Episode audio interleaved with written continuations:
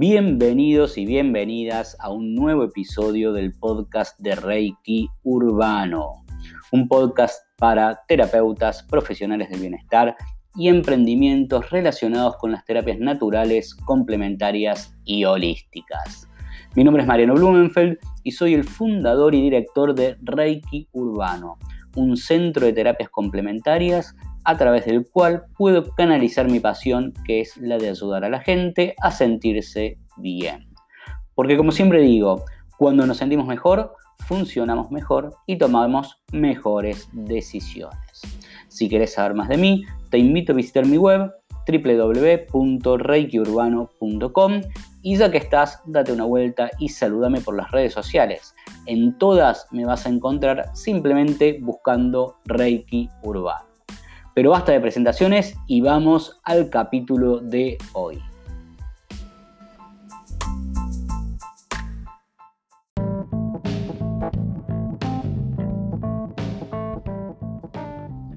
En este episodio te voy a dejar unos cuantos tips bien prácticos para que puedas organizar tus cursos y talleres de la mejor manera, sintiéndote cómodo, confiada y a gusto. La idea, por supuesto, es que puedas disfrutar del proceso y que todo esto no sea un sufrimiento. Pero es importante que sepas que toda esta info que vas a escuchar está basada en mi propia experiencia, en todo lo que yo he ido aprendiendo con el tiempo y que por supuesto es lo que a mí me ha servido y que actualmente estoy utilizando. Así que no tomes todo esto como algo que sí o sí tenés que hacer. Es información que tengo muchas ganas de compartir con vos y que por supuesto, como corresponde, vos vas a tomar solamente aquello que sirva. ¿Arrancamos?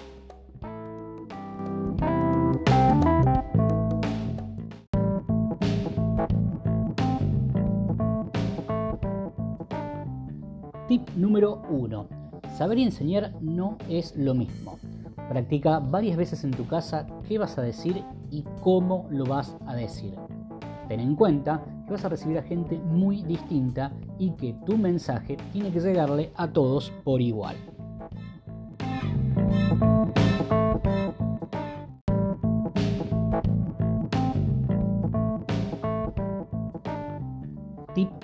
Número 2. Armate una guía para el día del curso en donde tengas una lista de los temas que querés tocar, así no te olvidas de nada. Además, mientras practicas en tu casa, podés ir colocando en la lista cuánto tiempo te lleva dar cada tema y así vas a tener una idea lo más certera posible de qué duración puede tener ese curso.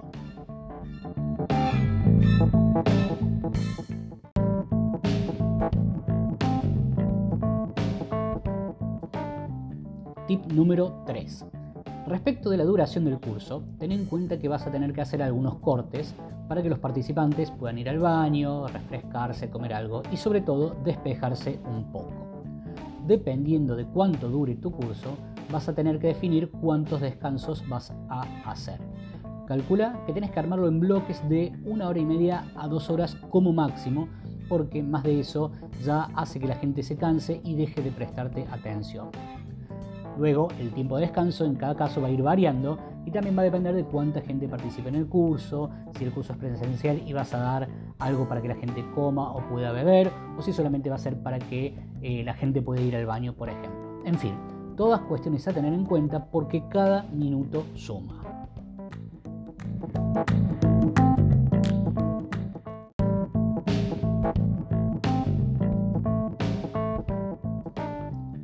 Tip número 5.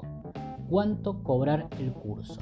Bueno, lamentablemente en este caso no hay una fórmula mágica, así que mi sugerencia es la siguiente y te la voy a contar en cuatro pasos. El primer paso, hace una lista súper detallada de todos los costos que vas a tener.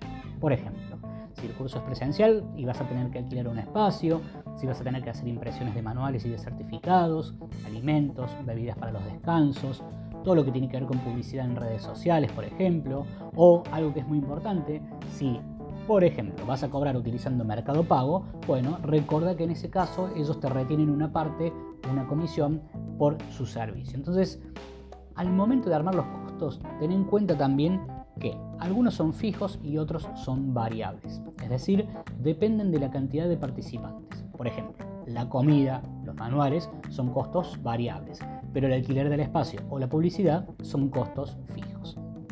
El segundo paso, investiga mucho. Puedes buscar en Google, en Facebook, gente que brinde cursos de tu misma temática en tu ciudad y ver cuánto están cobrando. A partir de ahí vas a tener ya una idea de por dónde va el mercado respecto de los valores. Tercer paso, estima cuántos inscriptos pensás que vas a tener. Y por supuesto, sé muy realista. No fantasees porque después eso te va a impedir que los números te cierren. Es decir, no te van a cerrar los números. Y el cuarto paso, en este punto, es carga toda esa información que vas recopilando en una planilla Excel, en un cuaderno, donde más te guste, y empieza a jugar con los números. ¿sí? Todo esto te va a ayudar a tener un panorama claro y concreto y sobre todo te va a ayudar a definir el valor de la inscripción.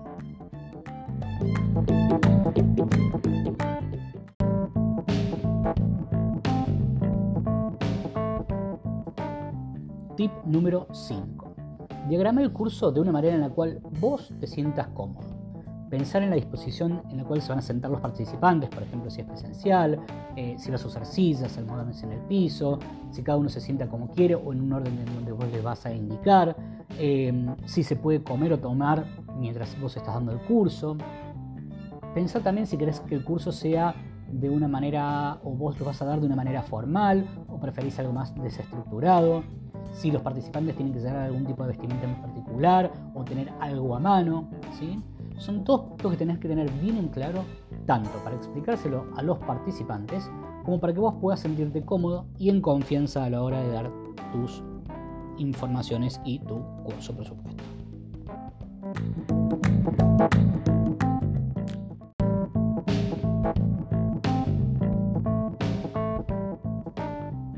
Tip número 6.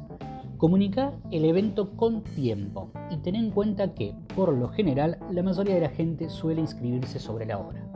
Esto es muy, muy importante para tu planificación, sobre todo si vas a entregar material, certificados y ese tipo de cuestiones que dependen de la cantidad de inscriptos. En las comunicaciones, sé lo más claro posible y explayate todo lo que haga falta para que los interesados puedan contar con toda la información sobre el curso. Y además, fundamentalmente, para no generar falsas expectativas sobre temas que quizás no se vean. Entonces, por ejemplo, está bueno publicar el programa de curso o al menos una lista de temas que van a estar incluidos.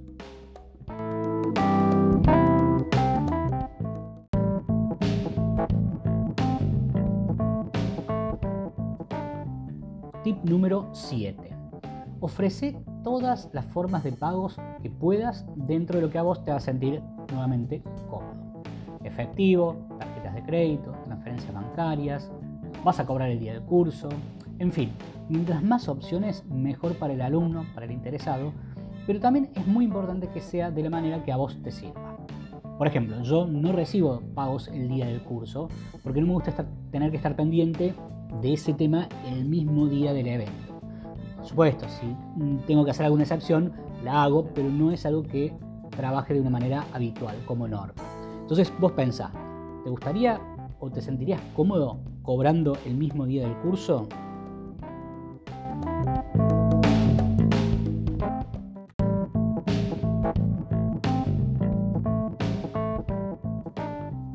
Tip número 8. Uno o dos días antes del evento, envía a todos los participantes un recordatorio por mail o cualquier otro tipo de medio de comunicación que utilices. ¿sí? Aprovecha esa comunicación para recordarles puntos importantes como la dirección del evento, si es por supuesto un evento presencial, o el link a Zoom, Meet o lo que utilices si es un evento eh, que es online, la hora de comienzo, si tienen que tener algo, por ejemplo, o llevar algo para tomar nota, o tener algo puntual, alguna vestimenta. ¿sí? Te sugiero también que les sugieras a tus participantes que se conecten o lleguen unos minutos antes para que puedan ir al baño, se refresquen, etc. Y de esta manera puedan evitar todo tipo de retrasos y que el curso arranque a la hora indicada en tus comunicaciones.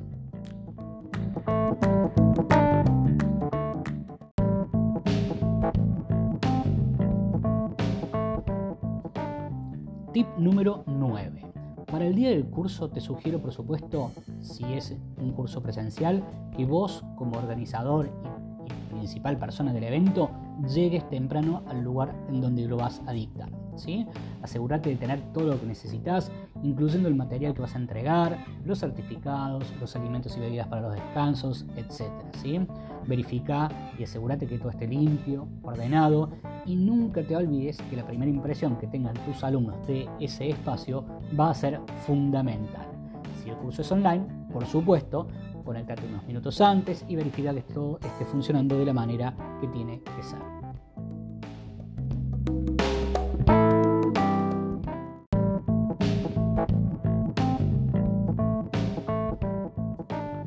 Tip número 10.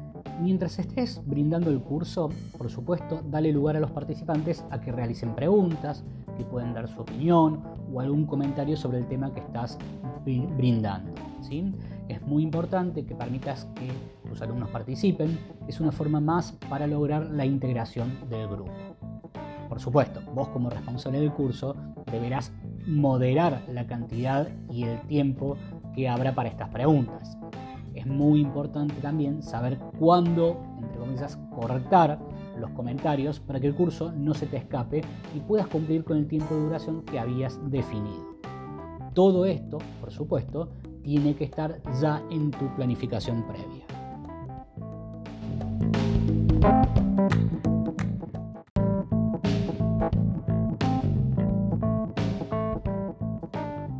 Tip número 11.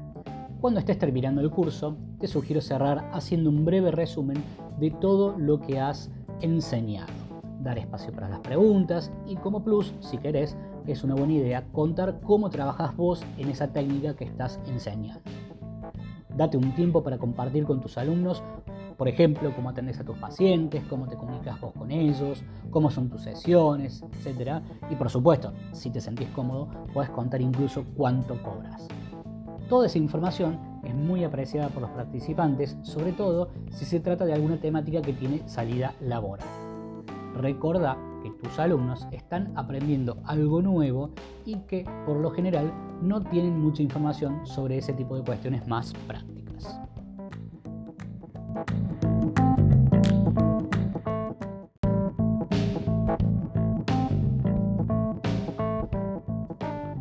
Tip número 12. Luego del curso, uno o dos días después como máximo, envíales a todos tus participantes un mail agradeciendo el hecho de que hayan sido parte de tu curso. Contales cómo te sentiste y pediles abiertamente que te den su feedback.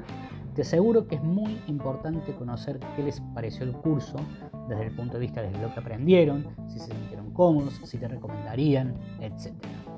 Toda esa información te va a servir para cambiar lo necesario en los siguientes cursos que vienes y de esa manera, por supuesto, vas a poder ir perfeccionando tu método de enseñanza y organización cada vez más.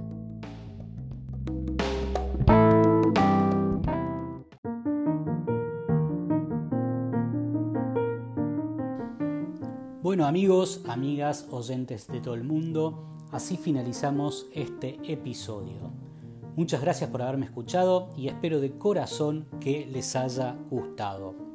Mi nombre es Mariano Blumenfeld y este es el podcast de Reiki Urbano, un espacio orientado a terapeutas, profesionales del bienestar y emprendimientos relacionados con las terapias naturales, complementarias y holísticas, pero que también te va a resultar útil a vos, sea cual sea la actividad que realices reflexiones, noticias, entrevistas y mucha, pero mucha información para que puedas crecer, evolucionar y desarrollarte en todos los ámbitos de tu vida.